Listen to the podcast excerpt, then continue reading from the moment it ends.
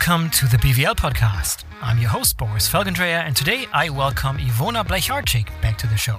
Iwona is not only a female truck driver and trucking entrepreneur from Poland, she's also a social media star with millions of followers across YouTube, Instagram, TikTok, and Facebook. We published our first episode at the end of June of this year, where we talked about Iwona's backstory and took a look at her fascinating life journey that started in a small village on the Polish Ukrainian border and took her to the endless highways of Texas, the treacherous ice roads of Canada, and to the biggest cities all across Europe. And a couple of weeks ago, I met up with Iwona at a truck stop in northern Germany.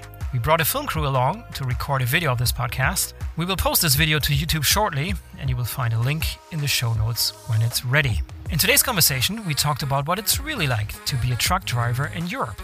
The good, the bad, and the ugly parts of the job. Iwona has seen it all, and she doesn't mind to share it with us. It's probably fair to assume that the vast majority of you, the audience, is working on the management side of things in logistics. And that's why I think it's really important for you to listen to authentic voices from the front lines, from the operational side of logistics, whenever you can. It's one thing to understand in theory why we may have a driver shortage in Europe and why it's so damn hard to get people excited about driving trucks. But it's quite another thing to hear someone like Iwona with first hand experience describe in her own words what she loves and what she absolutely hates about this job, too. I found this conversation super insightful and I hope that you will too. Please enjoy. So, Iwona, welcome back to the BVL podcast. Thanks for being on the program again. Thank you, thank you for your invitation, and thank you for uh, like coming over to my truck. I'm so How do you like it? I love it. I'm uh, I'm quite impressed, to be honest. Oh, thank so when you. I pulled up, I immediately recognized it. So like, that must be it. So I saw it from afar. It's all shiny. It's new. It's brand new, right? So yes, it's, it's brand new. Still, there it's still foils. oiled up, still like wrapped up in some places. Still got some foil on it. It's not that I'm going to keep it forever, but to be honest, it's just one week old, and uh, I've been so busy recently, and I believe that Uh-huh. Uh, unwrapping a brand new truck uh, deserves some appreciation, time, happiness, and right now I'm just too tired. I just need to go home kidding. and start all the paperwork uh, regarding Mm-hmm. permits for this uh, for this special transport, and then when I'm back after a couple of days, rested, then I will be unwrapping and yeah. celebrating the moment. Yeah, just to set the scene. So we we talked to each other about three months ago, sometime in June when we first met. Mm-hmm. This was online, so we didn't have a chance to actually see each other face to face, except for the camera. Mm-hmm. Yeah. So now I'm really looking forward to seeing you in person and seeing you in your natural environment, which is fantastic. Oh, it is. it is uh, absolutely, especially after all this time when, when people were, were living uh, online, and we are coming back to the time when we meet. Amazing. Things are back to normal, and you're just coming back from a show, right? You spent an entire week at a Baumesse, so like a yeah. construction trade fair, and you're Yeah, showing off your trucks. So tell us a little bit about what what you're doing when you're not on the road and doing transport. You're also Yeah. sort of doing your your other part of the job, which, which we talk about today, of course. Yeah, yeah, yeah. Well, uh, I just picked up this uh, truck last last uh, week in Poland, and then went to uh, Memmingen to Goldhofer factory to pick up the brand new trailer, and then I was off to to Nordbaumesse, and my truck uh, was like a show truck on the Goldhofer uh, um, just to show, just to present itself, but uh, also like like on the messe the potential clients or clients come and see and they're thinking about getting new stuff and there are always like new technologies so it's always nice to come and touch and to see and ask questions how it works and so on and so forth so Yeah. my truck was and it was quite funny because for the very first time i've seen so many children in my truck Oh yeah, of course. yeah Okay. because so many families uh, were coming that's with exciting so, for kids. Yeah, yeah, yeah. Yeah, it was. So this this this steering wheel has been touched, I guess, like hundreds times. So many Uh-huh. pictures like this, and they were like two, three, four year olders, and they were in such a great love. And I thought that oh, actually, that's a great way to try to you know uh, show the young generation Mm-hmm. the truck, so they maybe fall in love. And there was like little boy. He came with his parents and her sister, and once he sat there, it was like. Wow, so amazing! And I, Uh-huh. I've seen. I'm like hundred percent sure that that boy fell in love with the truck. Yeah, you got to get them early. Yeah. Yeah, and I think he's gonna be a truck driver because this is, you know, at the very. Uh, th- I think this was the moment that you remember like forever. It was Yeah. amazing. That he sat here and there and here and there, and then his father came. So come on, come on, let's go. And, no, so nice. and what's this? What's that? It was asking so many questions. It was Yeah. cool. So this is a great example of you straddling these two worlds, right? So all of last week you were in your function as a an influencer and mm-hmm. someone who's sponsored by Volvo and by Goldhofer, and you're mm-hmm. interacting with people. And now you're sort of back on the road. So you spent a week in the hotel, right? A nice, Yeah. nice environment, clean hotel, and so forth. Yeah. Now you're back on the road. So just to set the scene here, we're meeting here on a truck stop at a German autobahn Yeah. somewhere in between Neumünster, where the trade show was, in Hamburg, so just north of Hamburg. Um, is this a good place? It is a perfect place. It's a perfect place. It's a perfect place. There are quite uh, many uh, trekking places. You see, there are some trees that give shadow, which is amazing, and there is a wall separating the autobahn from the parking lot, so it's that not that noisy. And there is like a tankstelle, where is a coffee, where is like Yeah. a little restaurant. There are showers, like Sanifair toilets. So it's perfect. It's amazing. What else can so you? everything, so everything that you need is here. Yeah. How would you improve it? What should be here that's not here? Uh, more parking places, More parking. like Ex- three or four but, but today we're fine. I'm looking around. It's like it's plenty of open spaces, but sometimes that it's sort of morning. It's, it's Monday morning, so trucks are just uh, like starting yeah. off their headquarters, the yards, and it's gonna be completely different to them tomorrow morning. Is it very unpredictable? So, or do you have a feel for ah, it's, it's a Monday morning. I sort of know the routine and I know where I'm at. So, once I arrive there, I better be ready for an empty spot or Mm-hmm. a crowded spot. How do, how do you know? Or is it sort of luck and random randomness involved? Both, both. Uh, at some like main corridors in Europe, you, you know that are always busy. Or like when you when you when you leave Poland Monday, uh, like around noon, direction west, you can be sure that all there will be like no spots available like anywhere. And when you go back from uh, west of Germany, Germany direction east, like on a Thursday evening, it's no places. And there are like some main corridors that are always busy, but uh, like at the beginning, at the end, certain direction, the direction they are overloaded, and uh, you need to like enter industrial zones to Ah. to find like any spot.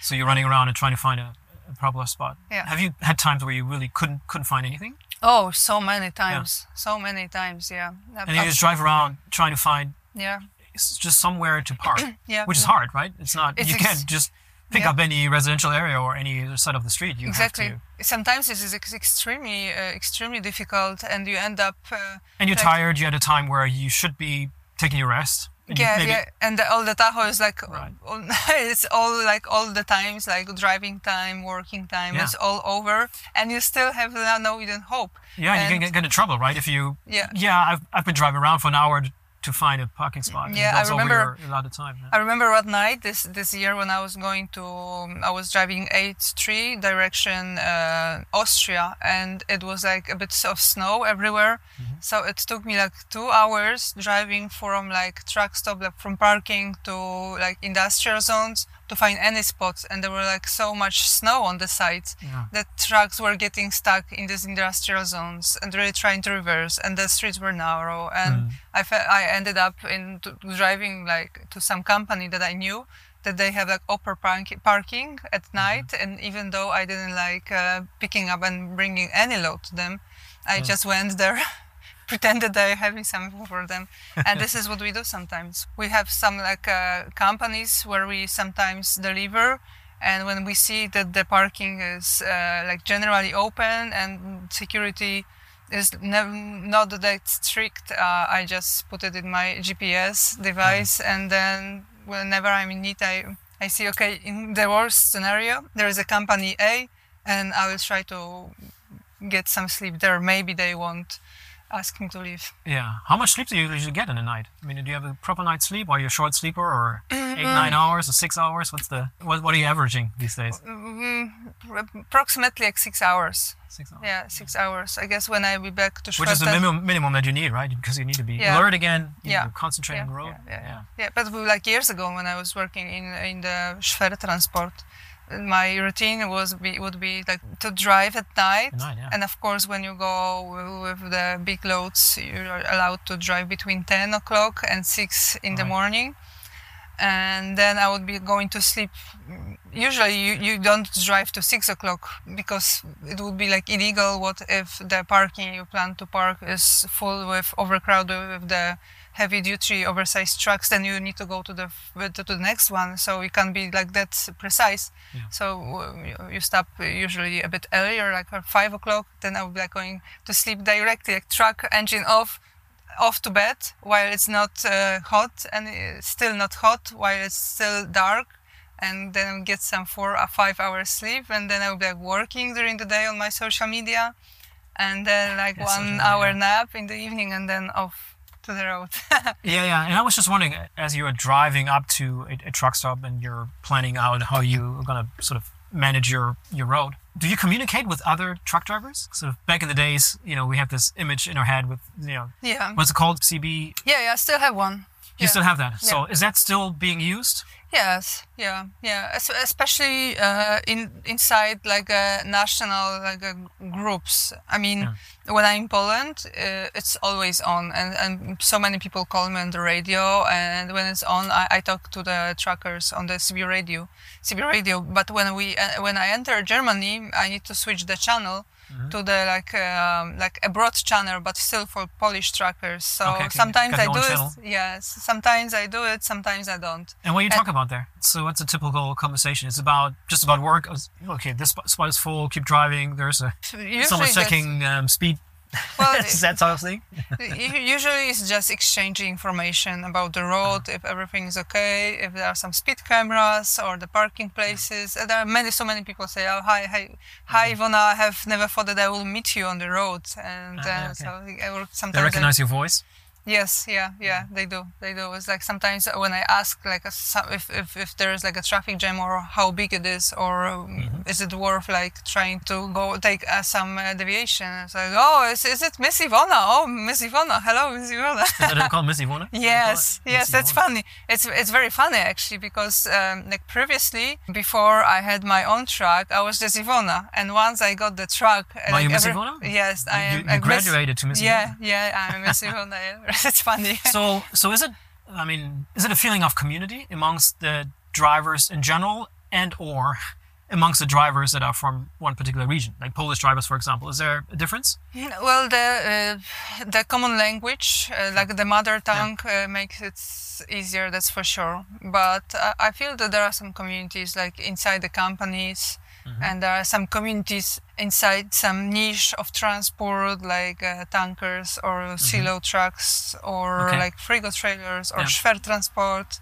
So there, are the- these I think these are these little groups. But I, I believe that. Uh, probably is not relations between truckers probably are not as tight as it used to be in 90s i guess when the, And why do you think that is? I think the conditions back then were uh, harder for the truckers the technology was not that well developed so, So you think the the harder the, the environment or the circumstances, the Yeah. closer knit the community? Yeah, I believe. Mm-hmm. Yeah, I believe so. And and people in when the there is like um, conditions are tougher, people Mm-hmm. have to rely on each other. When you can't uh, rely on like um, service uh, or any services around, you need to rely on your colleagues, on people on the road. This is what I've seen in. Uh, on the ice road, in and people were yeah, we covered that in the first episode, Yeah, and I, that, that's quite a that's quite a niche Yeah, yeah, sort yeah, of story. exactly. You So- were driving in ice roads in Alaska and in sort of Canada, right? Yeah, yeah, yeah. So, so when the um, truckers used to uh, fix the trucks on the road by themselves, and sometimes they would need the help of the other trucker. So, Yeah, and then security is the other sort of key word that you mentioned earlier. yeah, Talk to me about security, and I, I, I briefly asked you about that in the first conversation. I want to dig a little deeper though. Mm-hmm. What's it like to be by yourself in your truck at night at some foreign sort of truck stop? What's it like? I mean, do you ever feel like you're unsafe? You're a little sometimes sort I of nervous. Mm-hmm. What's it, what's it like? Well, uh, like years ago, um, As a woman, I'm to too because that's adds Mm-hmm. another dimension to it, maybe, right? Well, uh, years ago, in my first year of uh, driving, I met a German old truck driver in Barcelona at the gate, and he told me, "You know, Iwona, I traveled the world. I was like trucking on different continents. I met even in 70s. I met so many like uh, women at that time uh, like, traveling by themselves. Of course, not, not by the truck, but you can like be safe. But you always need to trust your gut. You need to always trust your intuition. So whenever you feel not there's something odd about the place, just go to the next place because uh, that's the most important thing probably for you to stay uh, safe on the road. And this is what I al- always do and uh, I, f- I really think it depends on the country. So in Germany, I feel more or less uh, as a woman in the cabin, I feel secure. Uh, quite often, I don't feel secure about the load on my trailer. Of course, on this load, on this trailer, there will be no Noth- problem. Nothing there here But today. yeah, exactly. but uh, when it comes to like curtain-sided trailers, I hear it happens very often, even in Germany. That, Have you been a uh, victim of theft before? Ho- uh, hopefully no. Hopefully no. That, that once somebody cut the curtain of my truck in Spain, but it was full of foil, like wrapping foil, Oh, like you to- know bubble foil. Okay. yeah, nothing, so they, nothing to get there. yeah. So it was like nothing interesting. But I believe it depends on the country. Like France, generally, this uh, south of Europe is is perceived as us is Yeah, okay. like more more more dangerous on one hand, and uh, Great Britain, of course, as well. But on the other hand, the the worst thing that uh, is that the the authorities, like police, doesn't care about it. It's like uh, They don't care about it. n- th- th- they don't care about it. I feel that truckers, as far as I like talk to them, and I see on my social media, uh, they feel that they, they don't nobody cares. And even like at the beginning of this year, uh, I parked uh, like south of France, and I was starting around four o'clock or so. It was still dark, and I noticed that it was uh, cold and dark, and I noticed that trucker that was parked next to me is going around the truck and he's having some troubles and i went out and it turned out that uh, he had no fuel at all like all the fuel from his uh, truck was stolen and Oh. he woke up because he was cold he was freezing in the Oh, truck and they because didn't, they didn't even leave him enough fuel to get warm. exactly Okay, exactly so so, I said They so, used pumps and pumped the entire. yeah, so I said, uh, "Did you call the police?" No, he said, and he was a Frenchman and another Portuguese man. So a few truckers came to, to see if other trucks are okay and so on and so forth. But like, it, there is no there is no sense to call them because they don't they, don't care. I said, so let's call just for the record so they see Sure. I mean, They it's an insurance claim, and you have exactly. to. have where where is the biggest problem? And so they called and they told them that just to go to the petrol station and and that's it. Nobody was able to come. And he had uh, he said that he's got no fuel at all. So he said just get some fuel you know how? Yeah, yeah, yeah, yeah. Is there um, security teams or something at some truck stops, or is it sort of not not heard of? Are there certain places where they actually have security guards that there, there, watch out for what's going on there? there are like different levels of uh, secure parking lots Mm-hmm. for truckers so there are some parking lots like extremely safe like for the loads like cigarettes or uh, like uh, Okay, so some it- home appliances like iPhones Okay, so so, so in other words, if you if you are dealing with that sort of easy to steal or attractive cargo, Mhm. then you go to places that are particularly secure, and you Mhm. you reserve a spot there, and your company takes care of of that, or how does it work? Uh, usually companies reserve uh, like uh, reserve the spots. Yeah. So, so, so you have you can reserve, or sometimes you're just searching, and some, sometimes Mm-hmm. uh, the road changes, uh, like conditions in the road changes. So you Sure. can you, you plan to get there, but it turned out that the autobahn is closed for a Yeah. couple of hours, and your working time is over, and you need to find alternative.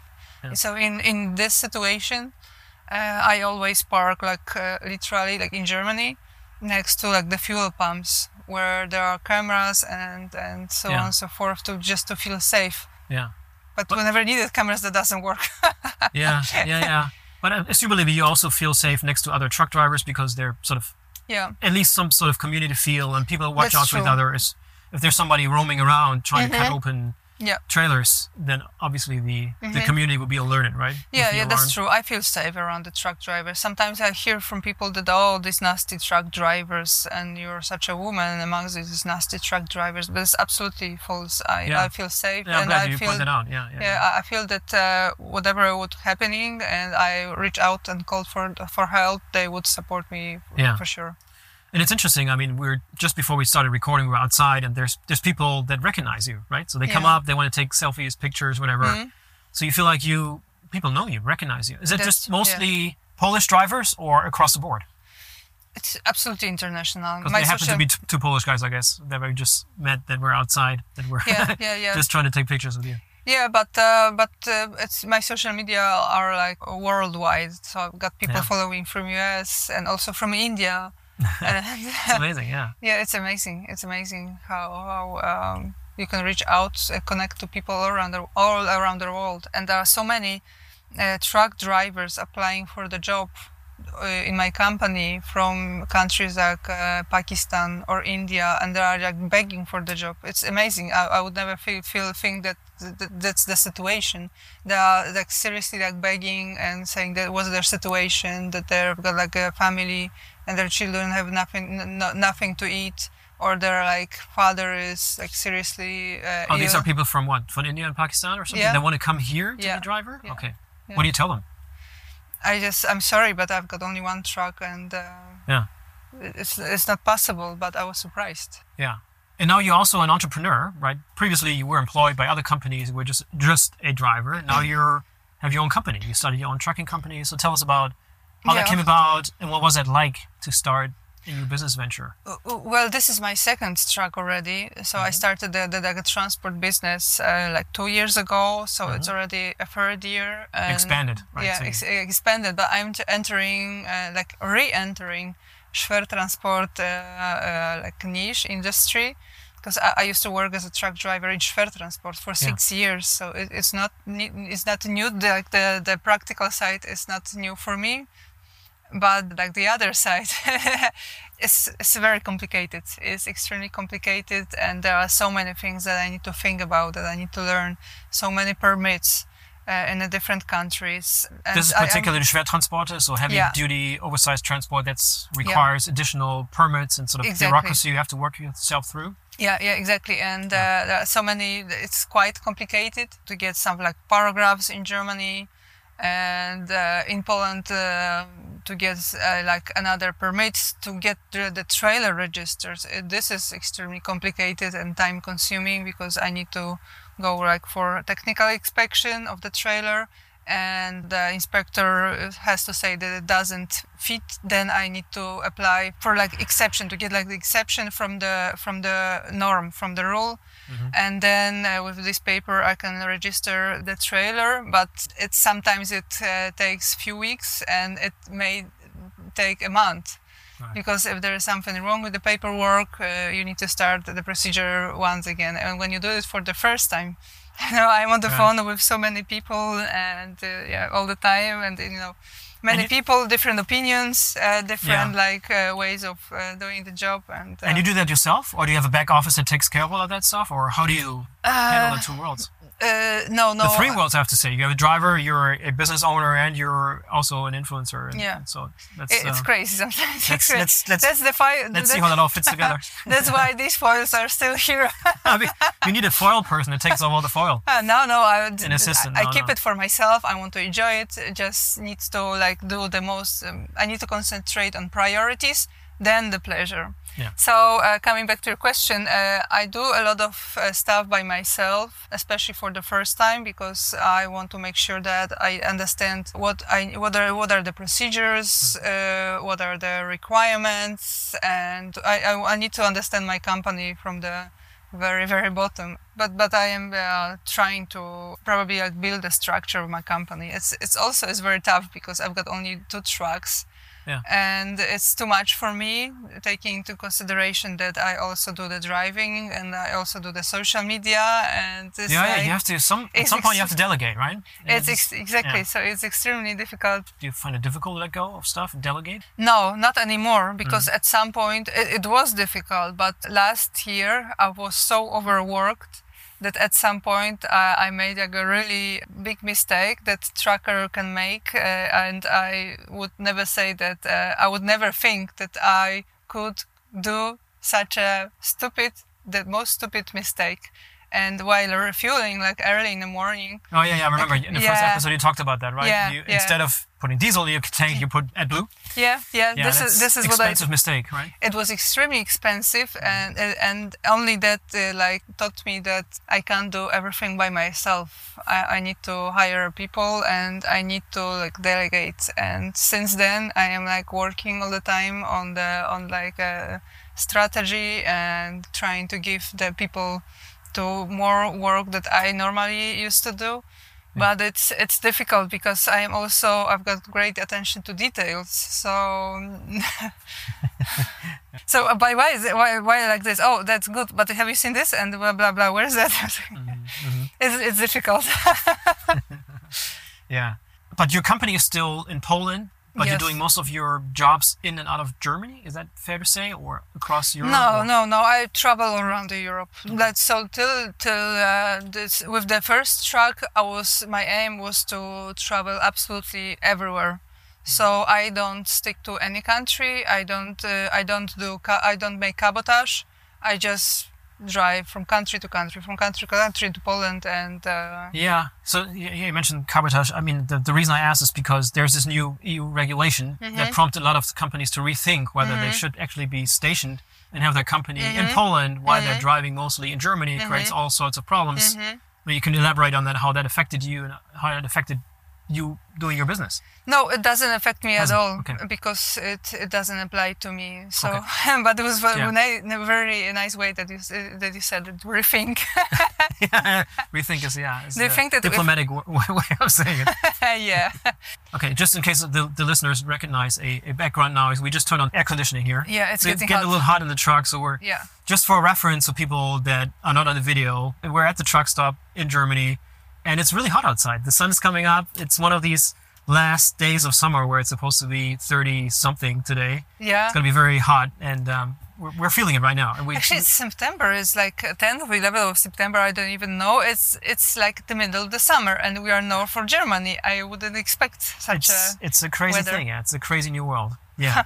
but where were we? So um, cabotage. So it doesn't really affect you, but it affects other people in the business. Mm-hmm. And it's sort of ironic because the aim or the goal was to improve the conditions of the driver, make things easier, and so makes things more fair. Mm-hmm. But it leads to all these sort of second order consequences that Mm-hmm.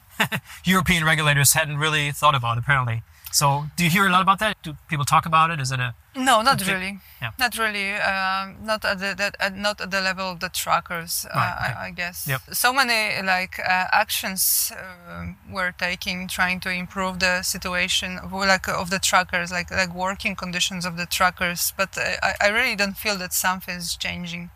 So like last year there was so much talking about working conditions of the truckers. Right Mm-hmm. now the situation the market of the market a bit changed. So it's uh, nobody talks and thinks about it anymore. But general tendency of the transport is still like uh, be growing, and uh, right now like 30% of trucker truckers are over 55. So soon they will be retiring. And on Yep. the other hand, the young generation, like young truckers up to 25 years old, stand only for eight nine percent of general. So there will be like a lot of leaving. And it's a uh, disaster in the making, right? It's a it's a it's a slow train wreck that we're watching yeah. in, in so real once so the speak. so once the transport market will be like on up again on the hill there, we are going to have a huge, huge gap. Yeah, let's talk about that. Let's what, in your opinion, in your estimation, what do we do about the situation? What do we do about the the sort of slow train wreck we're watching right now, where we just don't have enough people, first of all, and especially not young people coming to the profession. What's the what's the issue from your perspective? You've seen it from several different vantage points now, right? Mm-hmm. From the vantage point of a driver, mm-hmm. and from the vantage point of an entrepreneur who's mm-hmm. trying to hire drivers too. So talk to me about what's going on. Well, whenever I ask truckers on my social media, they point out three things like money, lack of respect, poor working conditions. In that order, money, Yeah. respect, working conditions. Yeah. Okay. Yeah, yeah, yeah. So, uh, like uh, during like uh, like last year, I feel that money went up, and uh, I feel that uh, that the salaries weren't that bad anymore as it used to be, and the salaries were, of course. It's everybody wants to make more money, but uh, I feel that the money uh, wasn't that high of an issue anymore mm-hmm. but then still like poor image of the of the occupation and uh, that the working conditions that are terrible and humiliating and, and i think that that young generation like kids that grew up in more wealthy conditions that our generation or uh, like previous generation grew up when they were uh, like fighting, fighting to get like money to, to do something with their, their lives mm-hmm. right right now i feel that uh, the, the kids search for uh, different work and uh, life balance, which is, in the end of the day, it's good because they are pushing the changes. But it's a very uh, difficult moment, I, I, believe.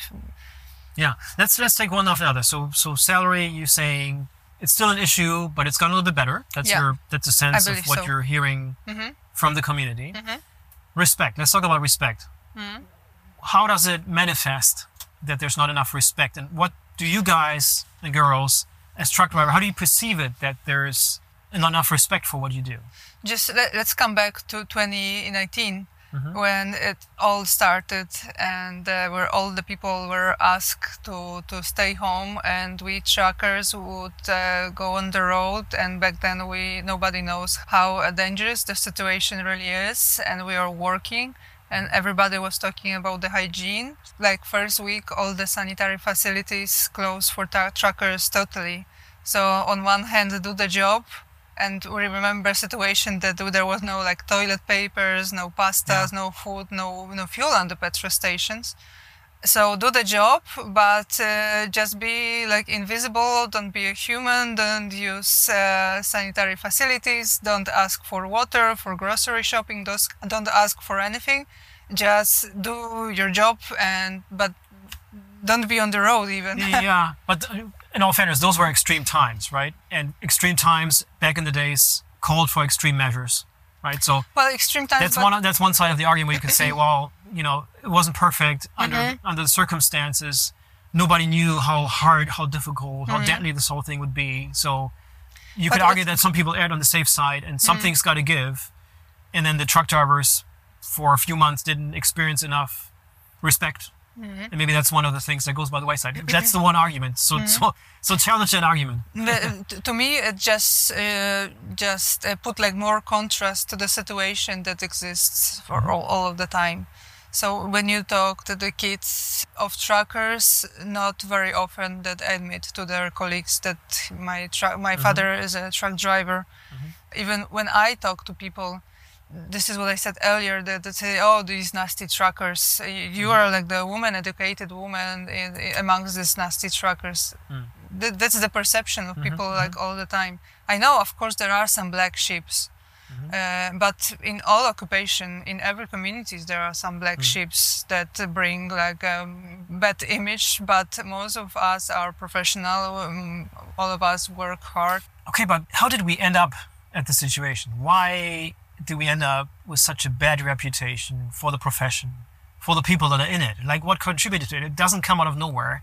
So, what contributed to for this bad perception? That's unreal, but it's not true, but it's there. How do we end up there? What's uh, what happened? I, I don't know. I, I think that uh, trucking job is a physical job where there's like a lot of time pressure on one hand, uh, like a lot of expectations on the other hand, there are like long uh, working hours because truckers work up to 15 hours a day. Mm-hmm. And then you've got this uh, poor quality of, uh, of the parking lots very often, of the sanitary facilities, or lack of sanitary facilities at all. And on the other hand, you're all alone on the road uh, by yourself. So it's, it's like mm-hmm. pressure, time, and so many factors that influence your job. And on one hand, you've got to you have to deliver, and but uh, you have to take care of everything. And some so so many things happens on the road that you have no.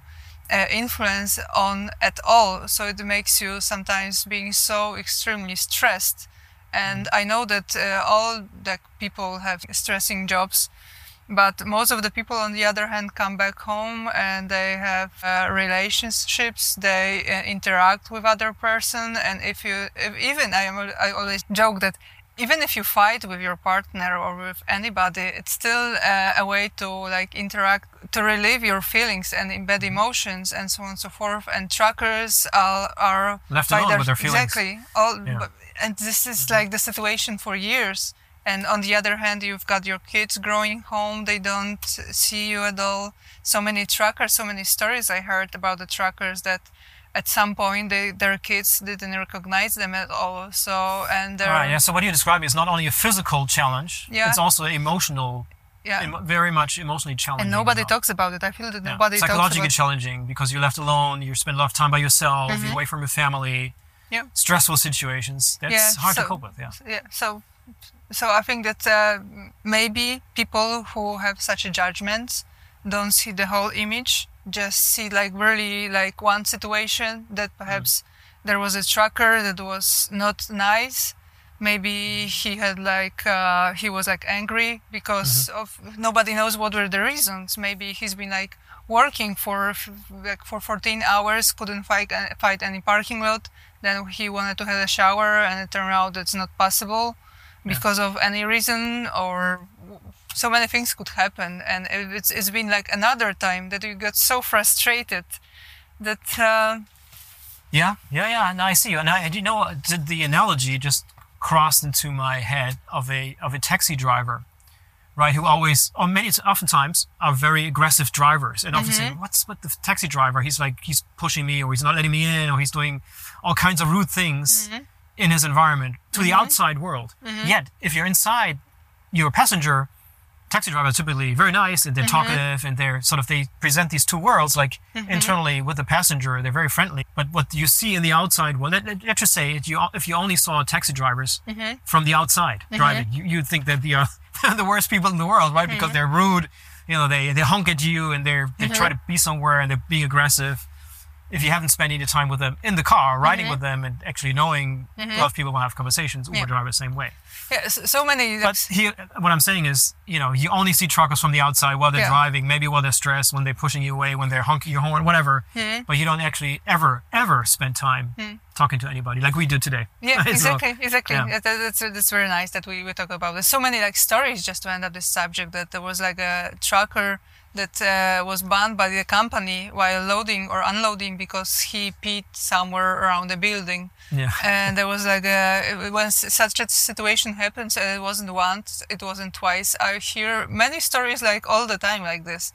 And then when there is like somebody like um, like a manager or somebody somebody that is like uh, thinking like trying to investigate why did it actually happens was it a trucker that was like such a bad behave that he pee somewhere around at the gate at the ramp next to the building or maybe uh, usually it turns out when you like go deep that he's been like waiting hours in the company and he's been uh, like trying to get like the key to get to the, the access to the toilet. And in the office people say that we have no toilets for truckers is not possible in the end of the day we are humans so finally he had to do what Yeah. what he Yeah, had to yeah, do yeah. and there was like a huge fight. I just imagine if I was a truck driver, I would be the first one to get banned from peeing on this place. So, so all the sympathy there. yeah yeah so Yeah, but do you have some ideas of what actually can be done to improve the situation? I mean, you've put some thought into it. You actually went so far as to you've Well- been working with the European Parliament. You've recorded videos. Mm-hmm. So help me figure out your thinking around what can be done to improve the situation, both for the drivers as well for Mm-hmm. for the public to help them understand better what's actually going on, what the problems are. I think that the problem is complex and uh, actions needs to be like complex as well. So it's not the only one thing No, that no, needs no to be one done. simple solution. Okay. Yeah, that's the, that's the, yeah, that's for sure. That uh, the first thing that needs to be done is it's the it's got to be regulated uh, by by law. That the truckers have a right to to have the access to sanitary facilities on the places where we, they load and and outload uh, uh, and unload. Uh, but of course, uh, legal actions it, it takes a long time.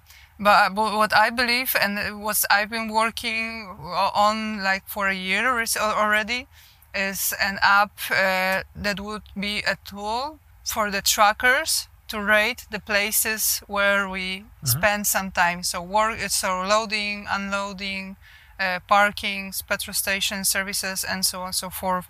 So, because I believe when your company has, uh, in some important ranking, is at the bottom, mm-hmm. then there is information for you mm-hmm. as a like managing director, as an owner, or yeah. like wherever direct, you yeah, are. You yeah, exactly. Of, it's, so you're talking, you're asking for transparency, really, for like a black and white, sort of very objective. Here's a way to yeah. rate the mm-hmm. service mm-hmm. that these facilities are providing. Exactly. So on one hand, mm-hmm. it will give an option to, it will give the information to the companies that something's wrong there in your company and on the other hand the, the one that have like the best practice i want to promote them so the the, the, the highest in the ranking uh, like the companies i want to see them i want to talk to them to give like the good example for the other because there are so many companies that do it well so mm-hmm. it is possible but it's a matter of caring for other people. Yeah, you pharmacist. And, and, let's let's let's sort of switch gears because you have experienced a situation in the U.S. Right, where it's dif- different circumstances, and there are some really, really good things to model mm-hmm. your European landscape after. Mm-hmm. And one of the things being that there are these truck stops that are really competing yeah. for the attention yeah. and for the sort of business mm-hmm. of companies, not just mm-hmm. truck drivers, but companies with, mm-hmm. incentives and all, all, sorts of things. So talk, talk to us about what are some of the good ideas you've you've seen there that are worth looking at here in Europe as well? Well, uh, first of all, um, the the model of American like truck stops is it's it's a bit different. But uh, w- w- the, the the thing that I loved about it is that that truckers have their exactly like loyalty cards. Mm-hmm and whenever they re- refuel and stick to uh, one uh, like brand then uh, you very very uh, quickly you reach like the highest level and you have like free showers which you can reserve from the app so you doesn't have to you don't have to go to the petrol station like to the truck stop and when there is a queue mm-hmm. you don't need to mm-hmm. stay sp- spend like an hour you just reserve and once your shower is ready then you get uh, like an information on your update you can come it's it's open it's it's clean uh, you're good to go just enjoy yeah. So of course, a European market is completely different, and but still, uh, we, we can say we can search for problems why we cannot provide European truckers with uh, proper, like normal working conditions because this this is the, the things that uh, th- that's the very important. We are not talking about the luxury. We are talking about the basic necessity, the basic. Exactly. Yeah. Mm-hmm. I always uh, say that it would be. I, I, would love to see such an experiment that in one that, that in the transport company or any other company, uh, you one day in the morning you shut all the toilets you shut all the water and you would see how quickly all these workers or people working in the office would say there are no conditions for us we are yeah. going home yeah. The company and doesn't provide us with the basic human rights. We are going home. Are we any other people? Sure, but let me understand. How often does it happen? Like so we're talking about. Let's let's talk about Germany first. In mm-hmm. Germany, how many times has it happened? Did you go to a truck stop and there's no there's no facilities there. Uh, well, is that still com- a thing? When it comes to truck stops, there is mm-hmm. like all there are always like uh, toilets and showers. Mm-hmm. Most of the time are dirty. mm-hmm. Sometimes more dirty, sometimes less dirty. But uh, uh I am talking mostly about the uh, companies where we load and unload. Okay, I got it. Mm-hmm. Yeah, yeah, So this these are the places when we sometimes uh, spend like half a day because usually it should be like one or two hours of the whole process should uh, last up to two hours. That's an important but point. So I'm, I've, I've, mentally I've been very focused very much on truck stops because we're at a truck stop. But yeah. you're actually talking about when you arrive at a facility and you're waiting for your exactly. truck to get unloaded and, yeah. and, and, so forth. Yeah. That's when most of these problems occur because there's exactly. nothing there. Yeah. Okay. Yeah. When it comes to truck stops, like the biggest problem is that, that usually it's only like two showers, maybe three showers, and it's not enough so mm-hmm. uh, when you are after 15 hours of work and uh, you prepare something for yourself uh, in the truck to eat because you can't eat all the time in the restaurants because it's costly and mm-hmm. it's it's not healthy. You need to remember that truckers spend their mm. entire life on the road, so you, you can't live out like eating whole whole time in the in the restaurant and then uh, you go to the petrol station to the truck stop and you have to wait half an hour 40 minutes for the, your shower. And then you have your shower you're back and it's it's you have or, or over like nearly two hours lost in like being a human. And Mm. then uh, you have only like nine hour break and you have to get up earlier to get ready to get the truck ready make sure that everything is okay to make some coffee maybe make some breakfast and you are ending up sleeping like five or six hours a day only so i think that, that there should be more showers and they should be cleaned after every person using it Yeah. And then going to these facilities or the, the places that you actually do business with where you transport stuff to. What about there? Like, are there good examples of yeah yeah companies are where? absolutely So tell me about how that looks like then. Where First of all, they they they are respectful with your time. Yeah. So ideally, they have some sort Yeah. of regulated system where Mhm. the delivery you have a time window and it's enabled by apps and so forth where Yeah. your your time is being spent wisely as opposed to waiting around for the truck to get unloaded for five hours. Mm-hmm. Yeah, So yeah. talk to me about how that ideally looks like. What's a what's a good experience and what's a bad experience? Okay, so uh, just to give some ideas, uh, yeah. So first of all, when truckers arrives, there is like a marked entrance for the truckers because very often there is like one entrance for the cars and the other for the truckers, but mm. not all, but it's not very clear. So like the first like mark mark entrance, and then there are some spots for the parking. So you're entering the company and you see that you don't have to like be parked on the side of the road to go and check in to the office and then enter you just enter and there are like few spots uh, which are marked again that this is like uh, parking LKW office and then the, the, the office where you unmail them uh, is still marked so there are like uh, you know And, and let me ask you, to this day, this is still a very analog, manual process where you get out of the truck, you go into an office, an Mhm. Anmeldungsoffice, you go Yeah. in there and you register and you show up your paper. yes. Or is there any form that you're using currently that's digitized, where it's a digital way of showing up with your app? They know when you're coming, Mm-hmm. and all of this digitized. How far went advanced is that? Uh, like the bigger companies, uh, the- bigger companies uh, have their like system where you check in on the computer. But to Yeah. be honest, I, I feel that truckers prefer to come and talk to person. Really, Y- Yes, they because prefer to talk to a person, yes, because even uh, if they have a digital alternative. yes, because uh, very often like one load, one order goes um, uh, sold by few speditions, and there are so many different numbers, like reference numbers, that very often when you check in, your referen- reference number is wrong. You need to get another one, and then you need to reach out to your dispatch. And when you work in a big company, you don't have uh, the you don't connect with your dispatch by your by your phone, but with by your, some uh, computer onboard computer. So you need to send a message, then you need to uh, wait, and sometimes it's it takes a while, and you lose your like uh, place in a in a queue. So and the other hand is still it's what I said earlier. We are all alone by the time, so uh, the, like when we check in, this is like the only chance for us to interact with ano- another human. Oh, okay. So uh, That's an interesting aspect that I hadn't really considered. So you actually, it's a little bit of a relief to be Yeah. able to talk to a person as opposed to having to Yeah, use yet yeah. another app for doing yeah, something. we, we are in the Huh. truck. We are in this cabin cabin by ourselves all the time. Mm-hmm. So it's that, that's why uh, when I uh, stop somewhere on the road, and I sometimes when I go to the restaurants, I check the uh, like the rating of the restaurants that is like on the Strat truck stop, and very often, as often as uh, like comment comments uh, about the food is how uh, nice is the crew the personnel the- or the, the, exactly, people that serving the exactly. Uh-huh. exactly. And very often I see the comments that uh, you are all alone by yourself, and these people are so nice. It's like worth going there because when you go out the truck, there are some nice people waiting, waiting for you. So when Yeah. they bring you food, they say a nice word. So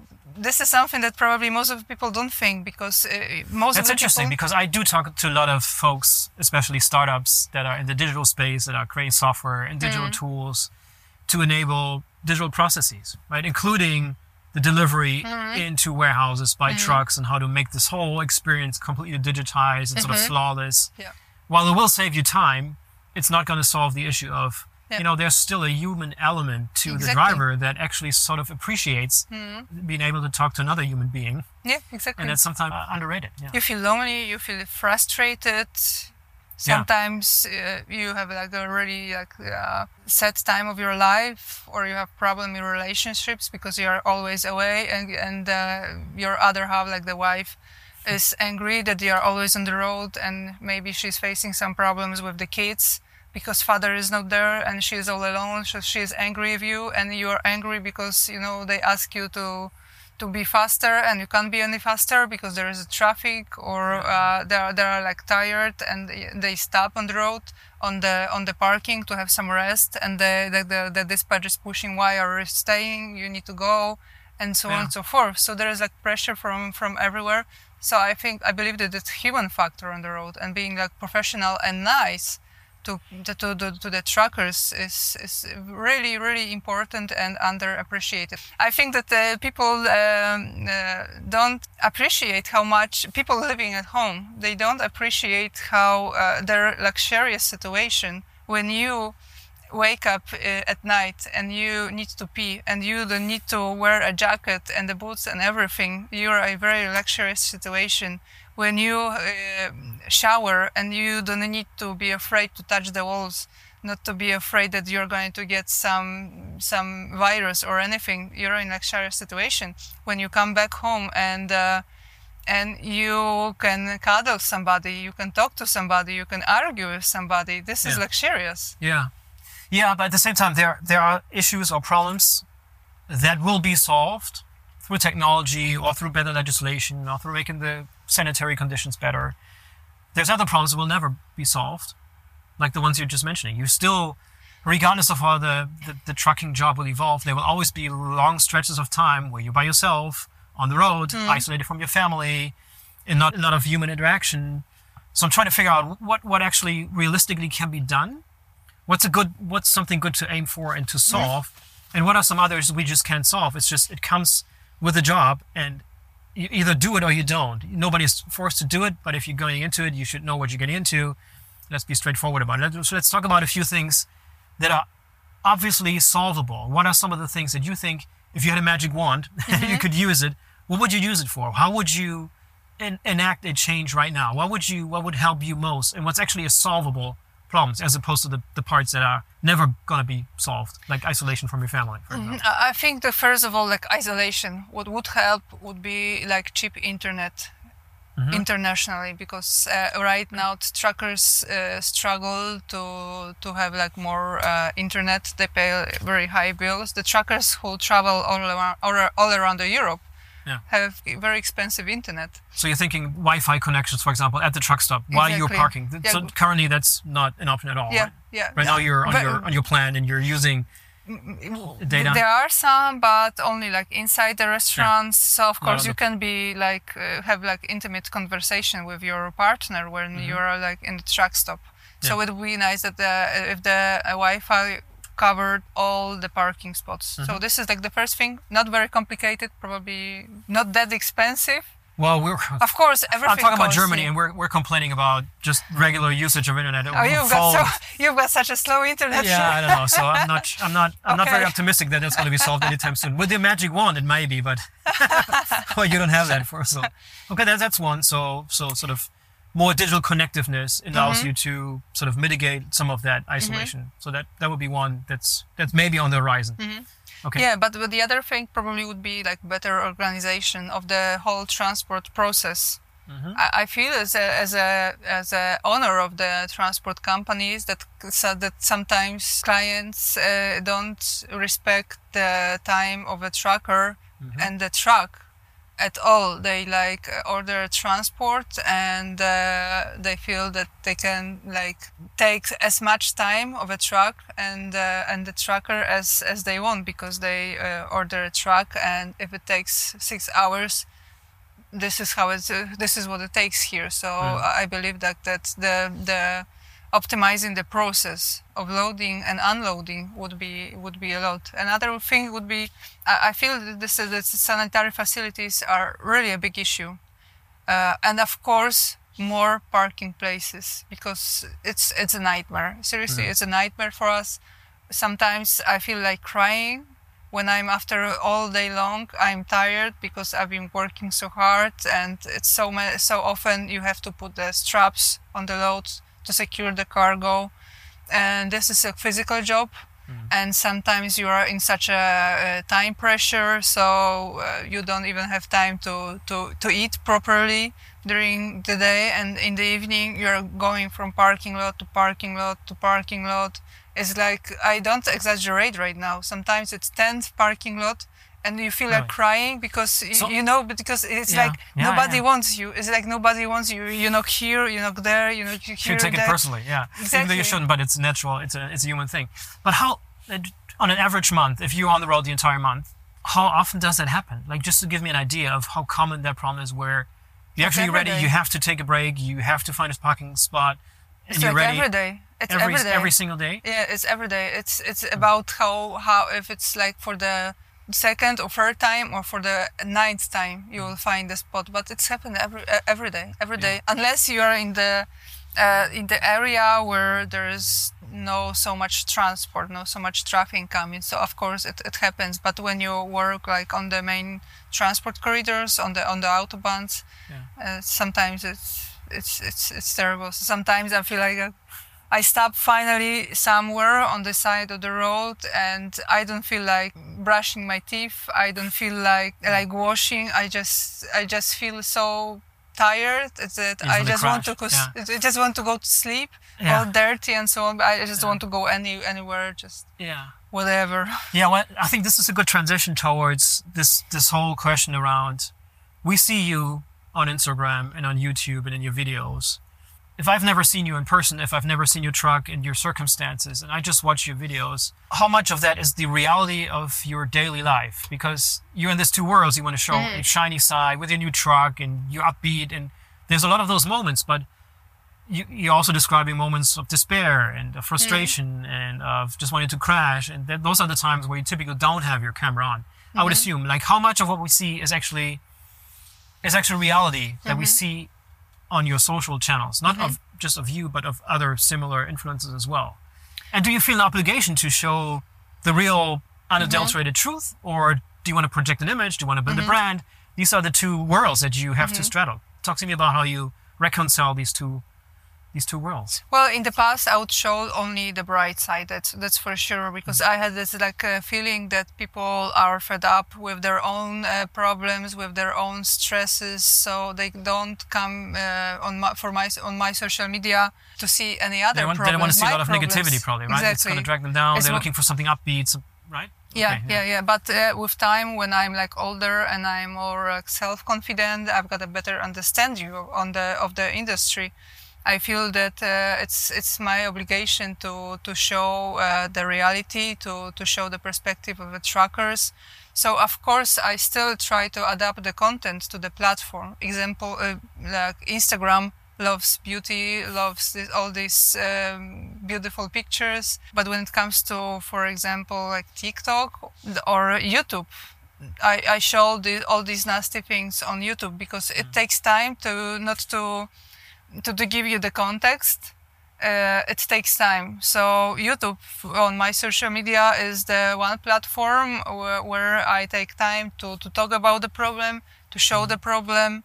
Uh, so often I, I take the camera into the showers. Of course, no, one- no, no, no.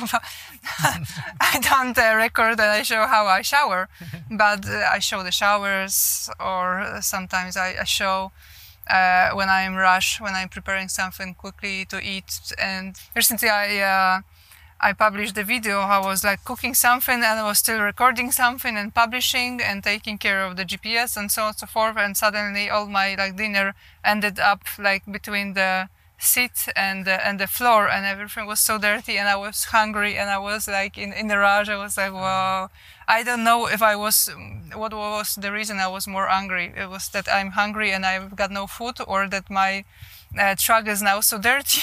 Yeah. it all fell down into this tight spots. Yeah. the- yeah. So uh, yeah. depending on the platform but uh, i can't show it too much because i also also see that if i uh, concentrate too much on one problem and i uh, keep posting about it people uh, after a few posts already are fed up they say i don't don't nag that much uh, that's the reality and so on and so forth. So i need to mix. So uh, uh, so the the, the the, the my strategy is that you like hunt attention with all these beauty pictures and, uh, and you and- disperse it with the with the reality? Yeah and in the background in the Uh-huh. background You you you send a message.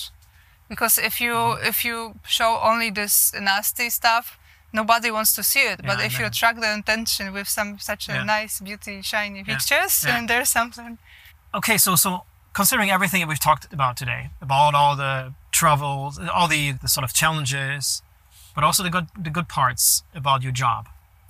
Honestly, like on the bottom of your heart, if you had a teenager or like a young person that has dreams just like you had back in the days when you went into the profession, could you honestly recommend someone that's young that wants to start a profession, wants to start in trucking? Would you honestly recommend it? And if so, under what circumstance? What is there to consider to make that move today, 2023, in the years to come? Yeah, absolutely. And uh, to me, the most important reason is to find yourself because in this our society, when there are like so many disturbance all around you, and the social media presents very often such a fake image of perfect people.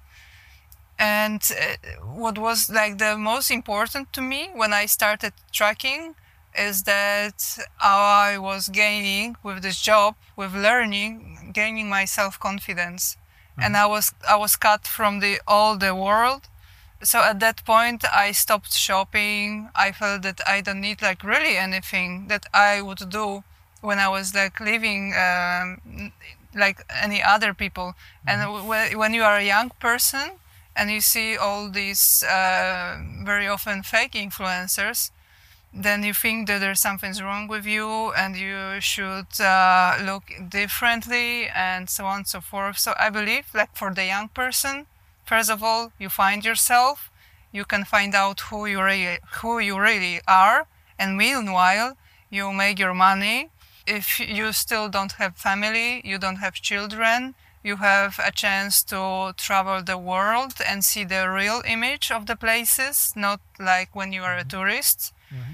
So uh, you, you you you can observe how different countries organize things different different culture and uh, yeah uh, like 100% 100% especially for women because uh, not only men are impacted uh, by this not realistic uh, image of a man but i believe that uh, mostly uh, yeah girl, uh, girls have like really I wouldn't be I, I, I would hate to be teenagers right now teenager right now because like looking like watching social media it yeah, I can, like I can see how a lot of a lot of young folks are super confused. It's, it's really about the world. difficult. Uh, and when you are driving, on one hand, you're all alone, so nobody tells you how should you behave, what, how should you uh, look like, and what should you do.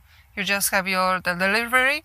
You need to organize everything by yourself, and you go and you drive such a big truck, so you gain confidence. Of Okay, course, yeah, it's that's, tough. a, that's yeah. an underestimated um, Yeah. aspect to it. Yeah. Yeah, yeah, yeah, and and you make your money. That's quite important. You can travel the world always, of course, but you need money to do that. And here you make money, and it's and it's not said uh, that you need to be a truck driver forever.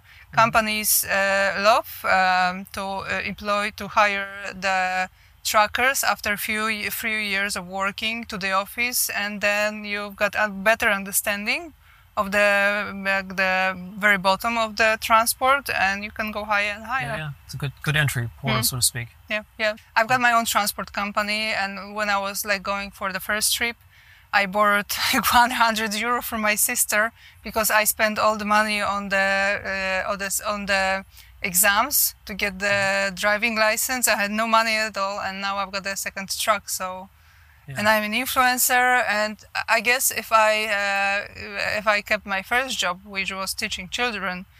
May, maybe, maybe, but probably I wouldn't have a So no, re- no regrets on your side. Oh, absolutely no. Yeah. Absolutely no. I found my place. F- thanks to tracking, I, I found myself. I gained my confidence. I made my money, and I'm st- still like growing. So to me, Yeah.